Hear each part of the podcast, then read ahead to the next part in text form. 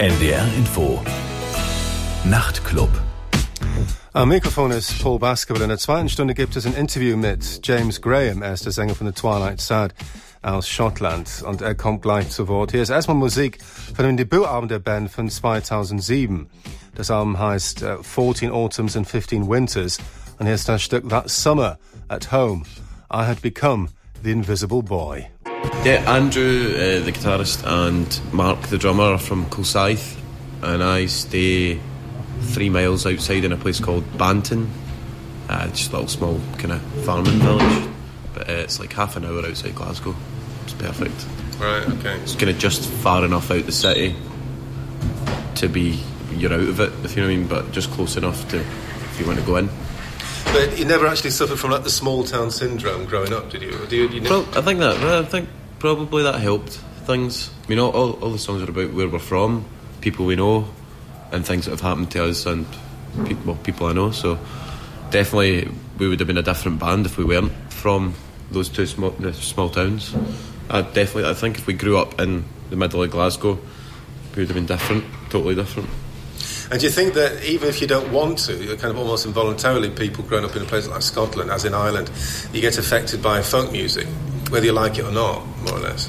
Yeah, I mean, yeah. I th- well, I mean, we, I don't think Andy would like to admit that because he's he's he's a he's not he's not big on his folk music. But we've always said, kind of at the heart of all the kind of noise and everything behind the band, that we all start with a basic song, and if you strip it down to the acoustic guitar and the vocals, it's, it's it is basically a, a kind of Scottish folk song that was in so, of some sorts. If you know what I mean. So even as you say, even uh, it's maybe not a conscious thing, but it's something that's just because of where we're from. It's we've inherited it. Right. And I mean, why is that the case, you think? Because, I mean, people from England don't necessarily get affected by Morris dancing, do they? no, uh, I don't know. I don't know. I just I think. I mean, I have no idea to be honest. I think. I don't know. I, I actually have no idea. Right. I think it's just we're all. I think the weather. It's just we're all just miserable, and uh, we like to write folk songs about it. Just to cheer each other Yeah, up. exactly. Yeah. Just make sure we all know that we're all miserable by writing these songs. Der Sänger von The Twilight Sad, James Graham, sagt, Andrew, der Gitarrist und Mark, der Drummer, sind aus Kilsyth. Ich wohne in einem kleinen Dorf Banton, das circa 30 Minuten von Glasgow entfernt ist. Unsere Songs handeln alle von Menschen, die wir aus unserer Umgebung kennen und von Erfahrungen, die wir in diesen Orten gemacht haben. Wenn wir in Glasgow aufgewachsen wären, wären wir eine andere Band geworden. Andy gibt ungerne die Folk-Einflüsse zu, weil er kein Folk-Fan ist. Aber wir haben immer behauptet, dass hinter dem Krach immer ein einfacher Song steckt, der auf akustische Gitarre gespielt werden kann, den man als schottisches Folklied bezeichnen könnte. Wir haben dieses schottische Feeling einfach geerbt, weiß nicht warum. Es liegt vielleicht am Wetter. Die Schotten fühlen sich deshalb immer so elend und müssen deshalb Folksongs darüber schreiben. Dann wissen wir wenigstens alle, dass wir uns alle gleich elend fühlen. It's interesting though because in in the, what you just said sums up to my mind the, the way your music comes across. On the one hand, it seems to be quite intense and serious, but there does seem to be something kind of slightly humorous about it as well. It's as if it's not sort of really, really sort of it's not Joy Division serious. It's kind of like there is some lightheartedness in there as well. There's a bit more of, uh, I'd say, there's a bit more hope. or uh, it's I mean, they are all dark songs, but at the same time, we're not. I'm not really a dark person. I just think that that's just the get that side of, of me out in the music, and the, the part of me, I suppose, the lyrics and stuff like that. That I don't know. I I, th- I think they're not. It's not definitely not light-hearted, but there's it's as you say, it's it's not like uh, I'm going to kill myself music. If you know what I mean, it's just commenting on bad bad things. I suppose. I think it's quite hard to describe. I think. Yeah, but I mean, you are the main lyric writer, aren't Yeah, you? yeah. So, I mean, do the rest of the guys in the band always know what you're on about, or do they need to know what you're on about? No, we don't talk about it. Um, we don't really find a. It's like I don't really talk about my lyrics. Like I don't, I've never really explained a song to anybody because I do like to upbeat other people to like have their own perception about what it's about, so that they can maybe take that on board and relate it back to something about them. And if I told them what they were about, it would maybe spoil the song for them. So I would never really kind of want that. And I suppose it's the same for the rest of the guys in the band. They can it can be about what they want it to be, um, and they can take that on to so perform it, if you know what I mean. So they don't actually get indiscreet and start asking you what did you actually try, what you're trying to say. No, it's, it's, it's like an unspoken kind of thing. We just never. They just tell me if they're good or shit. I mean, are, I mean, the reason I'm asking is the are lyrics to kind of scream for attention. It's not as mm. you can't just ignore them. You can't just let them pass by unnoticed. Yeah, no, they're not. It's like my dad, my dad, and my family have asked me what they're about because they're like, "Are you okay?" but uh, I've no, I've still not really told them. But I think it's quite easy to, if you know me, if people people that know me and know things that have maybe happened, it's quite easy to, to tell. But yeah, well, I mean, the point is, I mean, in a sense, though, you have a certain sort of poetic license and freedom there. I think that the way that the lyrics come over, you could basically do whatever you wanted, and it would sound acceptable. You could probably actually uh, make some really frivolous statement, and the way you put it over always sounds so important that it wouldn't even sound frivolous. Probably it would always sound it would have substance. Um, uh, if I felt strongly about it, I mean, I don't know. I always write lyrics that I feel strongly about. Like, uh, if it's got to be a song that means something to me, or a, a lyric that. I mean, some, to be honest, actually, there's been times where I've wrote lyrics and I've not known what they've been about until say a year down the line when we're playing a gig and I'll be like, shit, that's what that's about. Die Songs sind zwar düster, aber letztendlich mit einem kleinen Licht der Hoffnung. Ich bin aber kein düsterer Mensch. Ich nehme an, ich verarbeite die dunkle Seite meiner Persönlichkeit in den Songs. Die Texte sind nicht unbeschwert, aber selbstmörderisch sind sie auch nicht. Wir reden nicht über die Texte innerhalb der Band. Ich habe noch nie meine Texte erklärt. Ich will, dass der Hörer sie selbst interpretiert, wie er das möchte dann besteht er die Chance, dass er ein Lied auf sich und auf sein Leben beziehen kann. Die Bandmitglieder sagen mir lediglich, ob Texte gut oder schlecht sind. Über die Bedeutung der Songs sprechen wir nie. Meine Familie fragt mich, was die Texte bedeuten, weil sie sich Sorgen machen, dass ich depressiv sein könnte. Aber eigentlich, wenn Leute mich persönlich kennen, begreifen sie oft, worum es in einem Lied geht, weil sie wissen, was in meinem Leben abgeht. Ich kann nur Songs singen, die mir was bedeuten. Manchmal ist die Bedeutung eines Songs mir erst ein Jahr später klar. Es kann passieren, dass ich live ein bestimmtes Lied singe und auf einmal geht mir ein Licht auf und ich denke, scheiße, jetzt weiß ich. Davon handelt das Lied. Hier sind jetzt The Twilight Sad mit And She Would Darken the Memory von dem Album 14 Autumns and 15 Winters. Das war das Debütalbum 2007. I mean, it's certainly the case that whatever they mean, I mean, the actual, the vocals um, and the words uh, extremely important component of the music, where sometimes it just kind of, with bands, it just fade into the background. It yeah. doesn't really matter what, what, what's going on. In this case, it's just as important as, as any of the instruments. I mean, it's unthinkable that you would leave the band, for example. Oh, yeah. I mean, I, I, don't, it's, it's got to be important because I don't play anything else in the band and I don't play an instrument. So this is my, this is all I've got. Like, I've, all I've got is the words and my voice. So got to try and put, get it, get get that, that out there, if you know what I mean. So it's it's really important that, aye, it is important to, for, for me, if you know what I mean. I know what you mean by some bands that they just they are a second thought, maybe the lyrics and the music's more maybe more important, but to me, that's as I say, that's all I've got. It's interesting though because I mean maybe if you were playing various instruments or even just one instrument, that might take something away from the edge of what you do. Aye, that's why I've never. Well, one, I'm lazy, and two, that's probably why I would. I mean, that's all I want to do, really. To be honest, I, I think it, you're right. It would maybe take away. I'd be concentrating too much on trying to do something else instead of giving across the, the message of the song, maybe. So I, I don't think I'll ever. I've played the cymbal once, but that was bad. So you don't actually regard yourself as being a musician, obviously. No, no. But I mean, do you actually know what the other guys are playing? I mean, uh, are you kind of if they were playing out of tune, would you notice? Oh yeah, yeah, because I'd be singing out of tune, and I'd I mean, I've got, I know, I, like I've, I know, I, have got a, like as I write all my melodies, and I write a lot. I write a lot. Not if I'm given a piece of music, I'll write kind of write the vocal structure as well. Like uh, all the all that you hear is that that is vocally done, like lyrics and the singing, and that's all me. Like so there's definitely a bit of music, mus- musicality in there somewhere, but I definitely don't class myself as a musician. I don't think that would be. No, but it's also certainly there's a literary quality to what you do. I think. I mean, mm. it sounds a bit making it to sort of put you on the pedestal. But there is a kind of literary quality to it compared to quite a lot of the pop bands, I think, definitely. Yeah, I mean, I, I don't know how that happened because I was rubbish at school, like English and things like that. But yeah, I mean, it's again, it's just because that is the only thing I do. It's the, I, mean, I need to make sure that it comes it comes across right and well done. I think. Um, but I think, I mean, because they're all stories, the songs as well, like. Die Texte und mein Gesang spielen eine zentrale Rolle, weil ich kein Instrument beherrsche. Ich mache also nichts anderes, es ist alles, was ich habe. Bei manchen Bands sind die Texte fast ein nachträglicher Gedanke. Ich bin zu faul, um ein Instrument zu lernen, und ich will auch nur singen. Wenn ich auch noch ein Instrument spielen würde, wäre mein Gesang wenig intensiv. Ich habe schon mal Becken gespielt, das war's aber auch schon. Ich bin kein Musiker, aber ich würde es merken, wenn eine Gitarre unsauber gestimmt klingt, weil ich dann selbst falsch singen würde. Ich schreibe schon die Melodie für den Gesangspart, also ganz unmusikalisch bin ich nicht. Aber als Musiker würde ich mich nicht betrachten.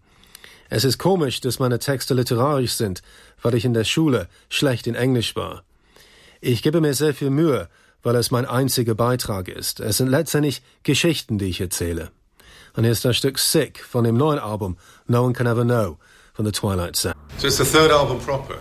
Yeah, aye. Yeah. I mean, does it actually in some way get more tense in a way? Thinking third album, you've got no more time to lose, or you, you, talk about a big push. Do you actually get more ambitious, do you think, as time goes on? We've always been ambitious, um, but we've always known that we're not, uh, we're not a pop band and we're not a band that are going to be in the front of magazines or like like a band that's going to get like an overnight success. We all knew it was going to be a, a long, hard slug, and everybody knew. I mean, music these days is pretty hard to make money out of being in a band anyway. So we're lucky we've got the backing from back home. We've got a good base, but it was always a long term plan for us. So it, it was as a case of releases as many albums as it takes, and as many as, as long as we've still got the ambition to make music together we'll do it. But as you say, it does get harder as, as things go on. I mean, we do well, and and we're at that kind of weird place where people kind of know us, and then so we just want to get if we can just slowly, like Mogwai, Mogwai, I've had a consistent career over what is it 10, 15 years now. So that was more of the aim to have a to build up a fan base than go out and try and be as successful as possible to begin with. Yeah. And do you think that there's something timeless about the band? I mean, do you think it's a, a band which can uh, exist irrespective of, of, fashion trends? I hope so. I mean, I always thought, we, uh, yeah, I definitely think we are. I don't think. I yeah, we again we, we we've never really fitted in either. We've never followed a trend. We've never fitted in in any kind of wee kind of movement of music or anything. You didn't really fit on the Fat Cat label, really, in the sense. That to begin, yeah, no. The, we've got we've got used to the fact that you're there now. Yeah, well, we're, we're, we're happy to be there, but it, it was we're definitely not as I, I don't know. It was it was as soon as they came in, we we were like, yeah, brilliant, because we did like what they did, but again, it was something new for them, I think, as well. So we've always kind of stood on our own, and I think that's what that will help make, hopefully, make music timeless as you say. And it's also a case. I don't think anybody kind of dislikes you as such. I mean, uh, not, I mean, I, it's never been apparent to me that people have taken active dislike to you. I mean, they, everybody seems to. I mean, they might actually think, well, you find a bit too. You sound a bit too Scottish, and we, we get, have too much of that. Or. But yeah. that'd be the only thing. It's kind of like. Um, I no, we've, we've been really lucky that people have said really nice things about us, and yeah. we have been lucky. There's always not everybody's going to like everything, so there's always people that are going to say your shit. But at the same time, yeah, there's I can't. I mean, as you say, we've, we've been pretty lucky not to have anybody completely out and out slate us or anything like that. Um, yeah, it's weird. Obwohl wir keine Popband sind, die auf Titelseiten erscheinen würde und keinen Erfolg über Nacht bekommen würde, waren wir von Anfang an ehrgeizig. Wir wussten, der Weg zum Erfolg wird lang und beschwerlich. Es ist ohnehin heutzutage schwer, als Band Geld zu verdienen. Wir haben immer langfristig gedacht. Wir werden so viele Platten machen, wie wir wollen, solange wir die Motivation haben, zusammenzubleiben. Aber dennoch wird es irgendwie alles schwieriger. Einerseits geht es uns gut, aber wir haben diesen komischen Status. Die Leute kennen uns irgendwie, aber doch nicht. Uns geht's Ein bisschen wie Mogwai, die 10 bis 15 Jahre lang ihre Fanbasis aufgebaut hat und behalten hat, aber den großen Durchbruch gab es nicht. Wir fühlen uns zwar auf dem Fat Cat Label wohl, aber wir haben nie wirklich irgendwo hingehört. Wir waren immer Außenseite. Aber ich hoffe, dass die Musik zeitlos ist, weil sie abseits von Trends ist. Wir sind zwar Außenseite, aber sind nie zerrissen worden. Unsere Musik ist eher positiv bewertet worden. Because I mean, it, it's not for want of being extrovert. Because I mean, the, the sound of the music is what extrovert. It's not. Mm. It's not subtle music in the sense that no. it just kind of fits in the background. I mean, yeah. it's it's, it's quite, your, pretty in your face. It, exactly. Yeah. So that's asking for trouble, really. It is. I, I, I, I, I don't know. I mean, I think just because it's honest. It's not. We're not trying to be anything that we're not. I think it's just because we're honest and people can see we're. I mean, we're just normal guys as well. There's no we're not all kicking about in like fancy fashion clothes or like any other kind of fashion bands. We're just normal people that like to make music and we're friends and we've always said we're friends that make music together. So I think it's it's harder to maybe criticise that than it is if it looks like somebody's been put together and styled by other people. Maybe just because, as I say, we're just normal guys that write honest songs, people maybe respect that. Maybe it's a certain. I mean, you're saying you're ambitious, on the maybe it's a certain lack of vanity. Maybe that you're humble. Maybe. Uh, oh, I mean, we we feel. I mean, I feel lucky to be in Hamburg to play in front of people from different countries. It's, not everybody gets to do that, and there's lots of bands trying to be able to do this. So we're in a really privileged privileged position to be able to come to different countries and play. So we never take it for granted. So I, I mean, playing in front of a 100, 200, 300, or even more, 50 people in a different different place. It's um, you're pretty, you always get pretty humbled by that. So I, I think I think hopefully we come across that way. Hopefully. When I think back to the very early days of bands like U2 and Echo and the Bunnymen, mm-hmm. um, there was a lot of passion in the music, in the very early music, uh, and a lot of um, very strong emotions in there and it was all very believable in the early days. Yeah. But I think maybe where they put a foot wrong in that sense, when it comes down to people starting to hate them, yeah. is that they, they lost their humility very, very quickly, I think. There's definitely uh, no ego in our band, if you know what I mean. There's like, I think, I mean, I, I mean, I, I, can't comment because I've never been in the position of like, say, like a band like U2 or Echo and the Bunnymen, where it's like bang, bang, do you know what I mean? Like big band. So for uh, going on to the third record now, there's still a, a desire to, to think that we're nowhere near the finished article, and we're still just as passionate about it as when we wrote those first songs, and we still want that reaction from the people that heard our music for the first time with the new songs as well. Um, so, I, I mean, I, I hope, I mean, I hope we don't turn it you do. I really don't. Ich glaube, wir sind einfach ehrlich. Die Leute merken, dass wir normale Typen sind, die ehrliche Songs schreiben. Die Leute respektieren sowas. Wir laufen nicht in schicken Klamotten rum. Wir sind Freunde, die zusammen musizieren. Ich glaube, man kann einer Band, wie wir es sind, kaum was vorwerfen. Wir sind so wenig durchgestylt. Wir wissen es zu schätzen, dass wir in Hamburg auftreten können. Viele Bands schaffen es nicht, aus ihrer Heimat rauszukommen. Wir fühlen uns schon privilegiert, im Ausland auftreten zu können. Wir sind nicht egozentrisch, wobei ich nicht wirklich Bands wie U2 oder Echo and the Bunnyman beurteilen kann, weil wir keinen großen Erfolg gehabt haben, der uns hätte verderben können. Ich stelle aber fest, dass wir noch nicht das Gefühl haben, unser Potenzial komplett ausgeschöpft zu haben und dass wir noch genauso leidenschaftlich dabei sind wie damals, als die ersten Songs entstanden sind. Ich hoffe, wir werden nicht eines Tages wie U2. Hier ist jetzt Alphabet von dem neuen Album No One Can Ever Know von The Twilight Sad. There's a lot, more, there's a lot less uh, noisy guitar. There's no moments of. Like no more shoegazing. Mm, there's not a lot of shoe, shoegazing. It's, it is more. Well, it's maybe a bit more krautrock, krautrocky. There's more synthesizer parts, like you know, like New Order movement, that New Order album, uh, that brilliant New Order album. Like maybe it's closer to that kind of thing than okay. than maybe in the past.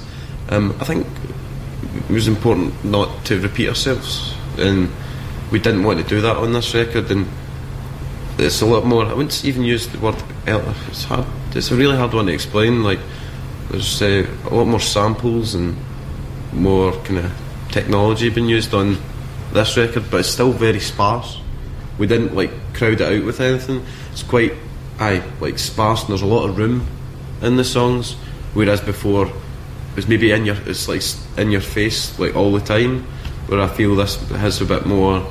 It is sparseness, and it's still. I mean, we can't hide who we are because it's still moments of, like, as we were saying earlier, like it's quite hard to ignore it. It's not you can't put it on in the background and let it just play away. It's like bang right up front.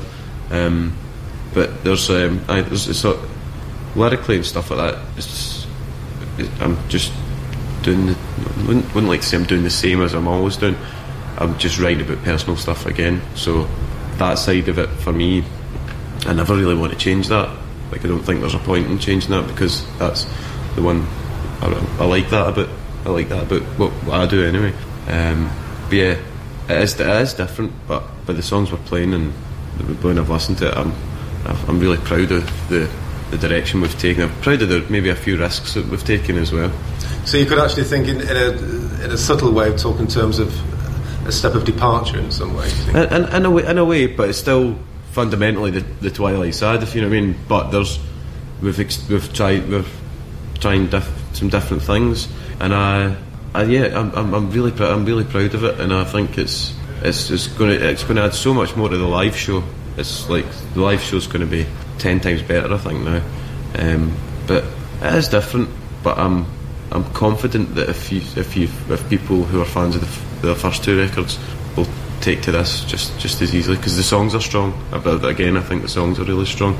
It's maybe some of the I always say to when bands say this, maybe some of the best we've ever written. But there's some like I've got favourite songs from each album, and I'd say some of the songs off this one are right up there with our best songs, if not better. But maybe not better, but different styles, but just as high quality, I think, anyway. Es gibt viel wenige krackige Gitarren auf dem neuen Album. Es ist ein bisschen Krautrock-lastig. Es gibt mehr Synthesizer-Arrangements, die ein bisschen wie New Order zum Zeitpunkt ihres Debütalbums klingen. Wir wollten uns nicht wiederholen. Wir verwenden zwar mehr Samples als jemals zuvor, dennoch ist der Sound irgendwie karg. Es gibt viel Raum in Sound. Bei den alten Platten war der Sound unmittelbar und rigoros. Die alte Musik von der Twilight Zeit kann man unmöglich im Hintergrund laufen lassen. Vom Textlichen her sind wir beständig geblieben. Da geht es wieder um meine Erfahrungen. Ich bin stolz auf die musikalische Richtung, die wir eingeschlagen haben und auf die Risiken, die wir eingegangen sind. Mit dem neuen Sound wird die Live-Show viel besser sein. Ich glaube, unser Publikum wird uns treu bleiben, weil das Songwriting noch stark geblieben ist. Einige der neuen Songs gehören zu unseren besten Songs überhaupt. Und hier ist das Stück Neil von dem neuen Album No One Can Ever Know from the Twilight Side. We do wear our influences on our on our sleeve, but we don't copy it. We, we we take inspiration from it, and our identity comes out within that. If you know what I mean, we definitely there's definitely bands that I could definitely say certain songs sound like, but I think with me being the way I am, the Scottish and Moni, the, like that coming through gives the band an, uh, a clear identity compared to people who are just copycatting. The new album, that's you could definitely say there's a that bit something sounds like that, but it doesn't. It's not like it's not New Order. Do you know what I mean? This Yeah. is def- still the Twilight Sad. I bet the Um, vocals don't sound New Order. no, don't. No, no. It's, unless New Order were in, f- born in Glasgow. Know. Uh, no, I'm not. I'm not. I don't sound like Bernard Sumner at all. but uh, I know, like we've done the exact same thing, and uh, I mean, you saying that the, about the band, about us, uh, it makes me feel know that we're that's cool. We're doing what we wanted. if you know what I mean. Yeah. Uh, we've, we've got uh, the Twilight Sad sound like the Twilight Sad with elements. I'm not a big patriotic person. I like don't run about shouting freedom and all that kind of stuff. You know, like I'm from Scotland and there's nothing I can do about that. Uh, so it just comes out without me even thinking about it. Um, and again, as like I've said a few times, if the songs are going to be honest, I'm use my own dialect, use my own sayings and things like that. So, and if I was from Portugal, it would it would be the I'd sound Wir tragen unsere Einflüsse nach außen. Wir sind aber keine Kopie von irgendetwas. Wir lassen uns inspirieren, aber haben eine eigene Identität. Meine leidende schottische Art gibt uns schon eine klare Identität. Man kann uns bei diesem Album ab und zu mal mit New Order vergleichen, aber es besteht keine Gefahr, dass wir wirklich wie New Order klingen. Wenn Order in Glasgow geboren wären, vielleicht, aber so nicht. The Twilight Sad klingt schon wie The Twilight Sad. Ich bin kein großer schottischer Patriot. Ich bin mir nicht ständig darüber bewusst, dass wir schottisch klingen. Aber weil wir so ehrlich sind, ist es klar, dass mein schottischer Dialekt deutlich zu hören ist. Wenn ich aus Portugal käme, würde ich anders klingen. Und hier ist das Stück jetzt Kill It in the Morning von dem neuen Album No One Can Ever Know from The Twilight Sad. Und das war ein Interview mit James Graham von The Twilight Sad. Am Mikrofon war Paul Baskerville. Ich wünsche euch eine gute Nacht. NDR Info Nachrichten